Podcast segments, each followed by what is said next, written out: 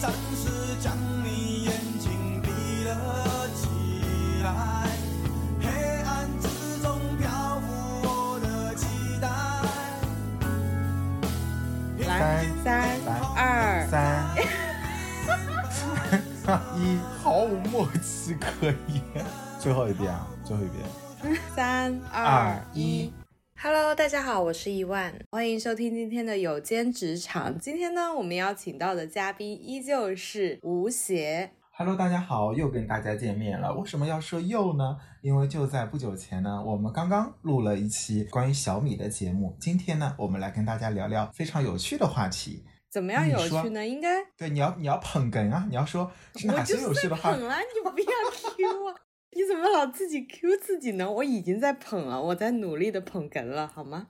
嗯，我们今天要聊的话题呢，其实是每年春晚小品里面必定会出现的一个主题内容，也就是过去的这一年究竟有哪些关键词和哪些梗，回顾旧的梗，创造新的梗，变成了春节之后大家最爱提起的新梗和旧梗的结合的一个期间。没错，因为转眼呢，二零二零年呢就已经进入十二月了。这一年呢，可以说过得非常的不平凡，也非常的快。那么就在近期呢，包括像咬文嚼字、百度等知名的机构呢，纷纷出了这个二零二零年的十大关键词。那么我和伊万呢，从这些不同机构的十大关键词里面挑选了一些可能大家都听说过的，知名度比较高，对，来跟大家聊聊看这些关键词的背后是什么呢？或者说他们究竟代表了什么意思？他们怎么就入选了嗯年度十大关键词了呢？嗯，其实我这边有一个一到十二月的关键词，就是每一个月倒是有人总结了一个词。嗯，我在这里简单提一下吧。就比如说一月的关键词是封城，二月的关键词是吹哨人，三月的关键词是疫情全球化，四月的关键词是解封，五月的关键词是后浪，六月的关键词是爷青回，七月是职场 PUA，八月是散装卫生巾，九月是内卷，十月是打工人，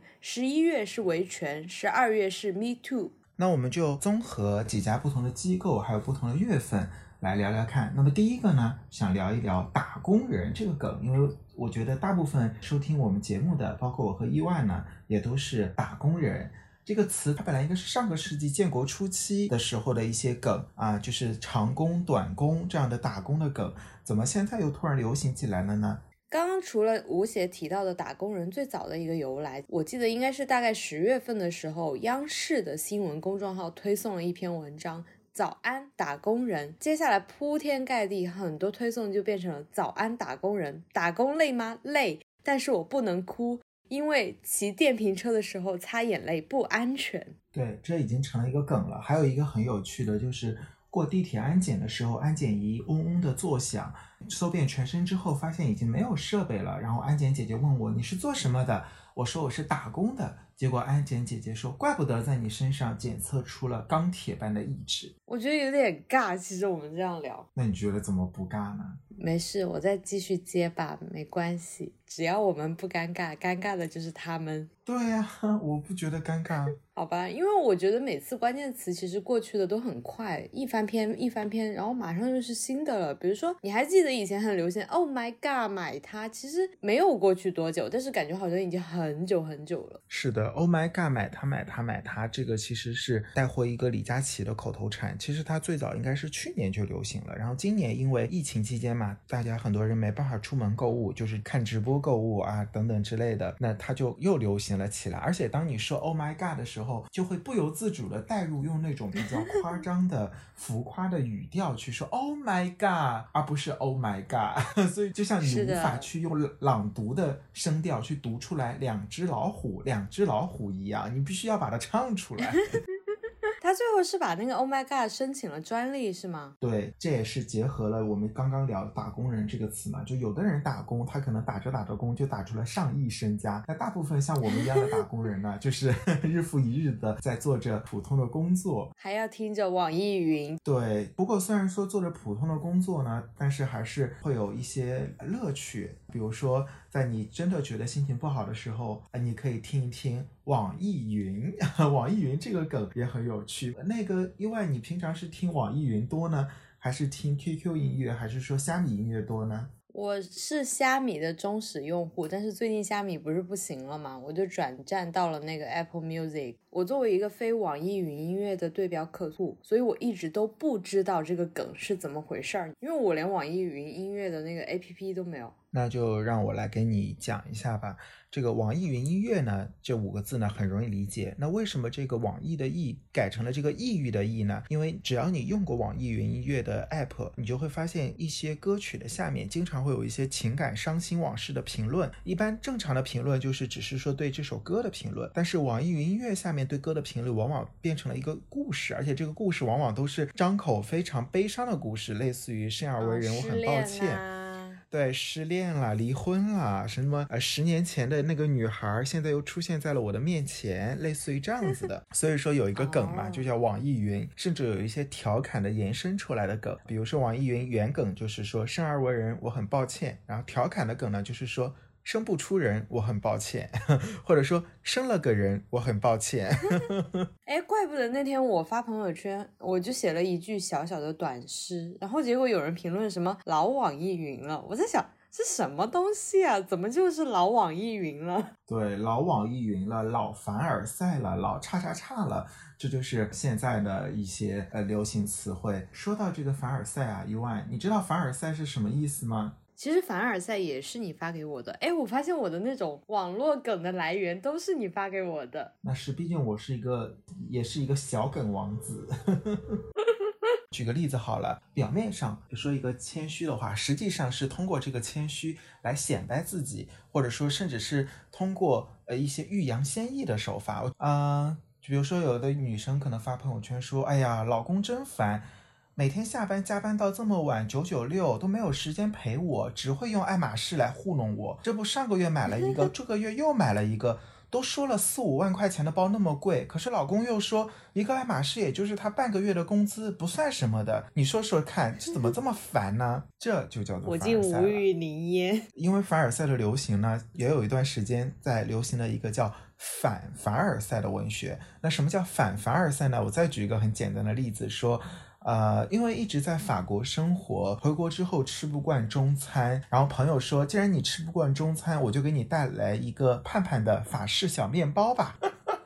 既然你吃惯习惯了吃法餐，那你对法式咸面包的味道一定很熟悉吧？我在喝口水。我泡脚的时候忘记拿我的水杯到我的手边了，导致现在我无法喝水，我的脚又湿了，我又没有办法去喝水。哦，难道是你浙大的水杯吗？Oh no，只是一个普通的水杯而已。你这个让我想起来令人心动的 offer 里面的斯坦福水杯。不过说到这个学校啊，最近呢，就是可以说现在的零零后都读大学了，最后一批九零后都已经满二十岁了。正常情况下已经不会是应该是在校期间，而不是在高考期间。现在高考的可能都是零二零三，甚至是更小的一些学生。零五后，对这些就被我们称为叫后浪。同样呢，就是八零后、九零后，原来觉得可能年轻的一代已经变成了前浪。那后浪这个词呢，嗯，它是起源于今年五四青年节，B 站呢发了一个视频叫。奔涌吧，后浪，那么也是引起了比较大的反响。有的人觉得心潮澎湃，觉得这个短视频呢非常的激励大家，就是说年轻嘛，没有什么不可以。那有的人呢也看出了一丝讽刺，说短视频里选取的都是一些家境比较好的一线城市的或者二线城市的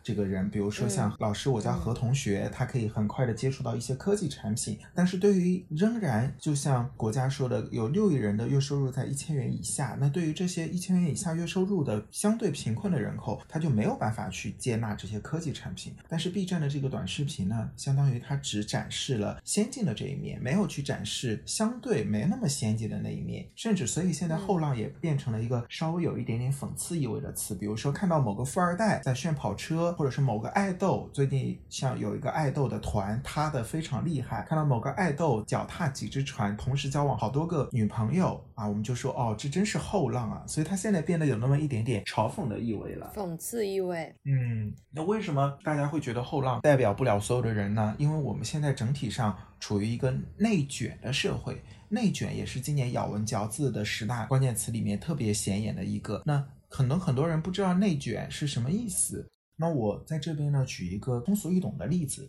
比如说呢，以前找一份月薪五千的工作，只要大专学历就可以了。那么现在呢，找一份月薪五千的工作呢，至少要本科。那么为了竞争这个月薪五千的岗位呢，大家都提升了学历，啊，导致整体的学历上升了，但是工资呢还是五千。那么同时呢，你的福利还有生活状态并没有得到提升，你只是为了达到这个原有的平均水平，付出了更多的努力和成本，这就是我们说的内卷。嗯回到工作当中，已经工作的时候就更明显了。比如说一个部门五个人，大家工作都挺努力的，正常就是七点钟或六点钟下班就完成了工作。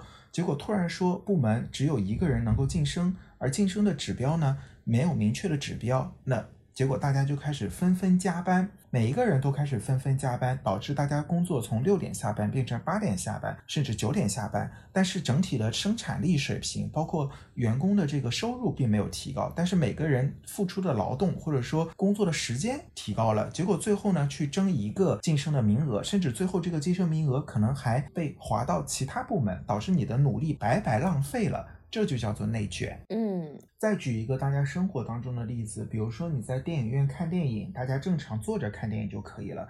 那第一排的人都站了起来，那么后面的人看不见，导致第二排的人也站起来，然后第三排、第四排、第五排每一排的人不得不站起来，不然你就没有电影看。但是你实际上你站起来你更累了，但是你看到的电影跟你原先坐着看的电影是一模一样的，并没有因为你更累了而看到更好的电影。哎，你这个例子还挺形象的。嗯，比喻就是一个又激烈又无效的竞争，这就叫做内卷。嗯，年轻人不讲武德。对，年轻人不讲武德本来应该也是个流行词啊，但是此前呢，就是官媒呢痛批了马保国这个词，现在就是不怎么用了，包括 B 站也已经把马保国的相关的短视频呢也已经执行了一个部分下架的一个处理。嗯嗯，那其实还有一个词，可能跟我们两个都不太相干，毕竟我们两个还是单身。呃，离婚冷静期，也就是上周比较流行的一个词。嗯对，离婚冷静期，所以最近有一个段子也是说，要离婚的今年赶紧了，不然明年 就离不了婚了。这个离婚冷静期呢，引起了比较大的争议，包括在民法典在审查期间呢，也有一些全国人大的代表委员建议删除离婚冷静期，但是有关部门呢，最后还是保留了。它最大的争议就是说。当两个人想要离婚的时候，是不是还需要冷静期？因为大部分情况下，你是真的已经没法过下去了，你才会离婚嘛。同理，如果这个离婚冷静期给你三十天的冷静期，然后还必须要男女双方一起去民政单位才能领到这个离婚证。那如果有一个人故意拖着不跟你离婚呢？有一方故意拖着不跟你离婚，你就领不到这个离婚证，那你就还是要白白耗着。甚至有一些家庭冷暴力甚至家暴的事件的处理，导致这个婚结的时间越久，那么你受到的伤害就越深。那虽然说有关部门嗯也说了，家暴不属于离婚冷静期的范围内，只要走法院诉讼就好了。但是呢，还是有很多人表示了担心啊，就是说如果你真的被家暴的话，你能不能撑过这个诉讼的时间，也是一个问题。嗯，因为我刚刚在看这嗯个关键词的时候，我有看到社会性死亡，我忽然想起来，我是社会性死亡小组的最早的组员之一耶。你知道我当时进组的原因，是因为我有一次去上洗手间，然后我穿着裙子。结果我把那个裙子把它扎起来了，也就是说我的背后露着一个大腿，就是大白腿。我走了一路，没有人告诉我我的那个裙子就是反扎了一截儿进去。我当时就觉得自己特别社死，我就去就是这个社死小组发了帖子，所以我就成为了那个最早的组员之一。所以我觉得社会性死亡也是一个非常符合现在年轻人的一个词汇啊。其实比起嗯刚刚这个呢，更重要社会性死亡呢，就是比如说现在微信有很多工作群和生活群，你不小心发错了群，而且你还错过了那个两分钟的撤回时间，这个就特别尴尬。嗯嗯甚至有的时候你在单位投屏开会的时候，突然弹出来了一个窗，突然弹出那个窗，那个窗被大家所有人都看到了，这才是比较社会性死亡的时候。哦，你这么说，我以前给客户发消息，但是发错了，我没有按撤回，我按成了删除。嗯，我懂，你只是在你的对话框看不到了，但是他还是能看到。怎么办，我就是疯狂的在问我朋友怎么办，怎么办，就已经删除了，但是已经没有办法了。嗯然后有一次我给你发消息，还是给谁发消息？刚刚发过去，工作的群弹到了上面，我发到工作的群里面去了。还好我发现的快，我赶紧把它撤回了。但是其实还是有人看见了，就私聊了我，我刚刚看见喽。哦，因为那件事情刚刚好是我在吐槽工作。那真的是太社会性死亡了。是，哎，你不分享一个你社死的事件吗？你说我吗？对啊，我想分享一个我最社会性死亡的事件啊，比较严重啊。我说的这个严重是它真的很严重社会性死亡。比我那个裙子扎起来的还要严重那真的严重多了。作为我们今天这一期节目的结尾，我估计没有几个人会比我的这个更严重了。我的第一份工作的时候呢，这个企业的负责人呢，就是被调职了。调职之后呢，就是明升暗降的那种调职，表面上是升职，实际上是降职，然后调离了实权岗位。然后我们几个同事就在微信里讨论，然后我就跟一个同事发消息说，哎。总的通知你看到了吗？他怎么感觉他是被降职了呀？他怎么这个新岗位感觉不好？我就把这个消息本来是要发给我的那个同事，结果我在对话框里阴差阳错的输了总的名字，我发给了总本人，我发给了总本 Oh 人还好我当时我就秒撤回了。但是你知道我刚刚说的那三句话不是一条消息，是三条消息，不管总有没有看到这三条消息，他都会看到我撤回了三条消息。这种人比较善良啊，后面他也没有问我说你发了什么，我怀疑他有可能是看到了，但是我觉得我撤回的非常快啊，他可能也不一定看到，只能说这个瞬间真的是社会性死亡，是我目前为止最社会性死亡的一次，没有几个打工人比我社会性死亡的更惨了。哦，我觉得如果我遇到这种情况，我一般会装作没有看见，那不然怎么办呢？真的很尴尬，好吗？真的非常尴尬，我怀疑总呃有可能看见，但是我怀疑他没有看见的是，可能是他的大领导嘛，他的手机微信人很多，消息也很多，就是他可能未读消息就有几百条，置顶的群也很多，嗯、对他可能置顶的群很多，也有可能他真的就是根本就 没有看到。不过这个也是好几年前的事情了。哎呀，我觉得发错消息这种事情真的很尴尬，我们可以再单独的开一集，因为其实我也发错过，而且还挺严重的，嗯，比你那个还严重。就是我进了电梯之后，对方收到了，而且我连续发了五六条，还是长语音，那很尴尬了。而且还是一个艺人，我至今真的记得清清楚楚。我现在，唉，反正我现在就是看消息的时候，我还是会再三确认发过去。那今天呢聊了这么多呢，就是想跟大家聊一聊对这些关键词的一些了解，以及讲一讲一些自己出国的一些糗事。那其实呢，二零二零年的关键词呢，可能真的是比往年都要多一些。那大家有没有心中自己的二零二零年的关键词，或者说对我们刚刚聊的这些常见的，像打工人、凡尔赛、后浪、社会性死亡、Oh my God、内卷等等这些关键词有自己的看法的，也都欢迎在我们下面说出你的想法哦。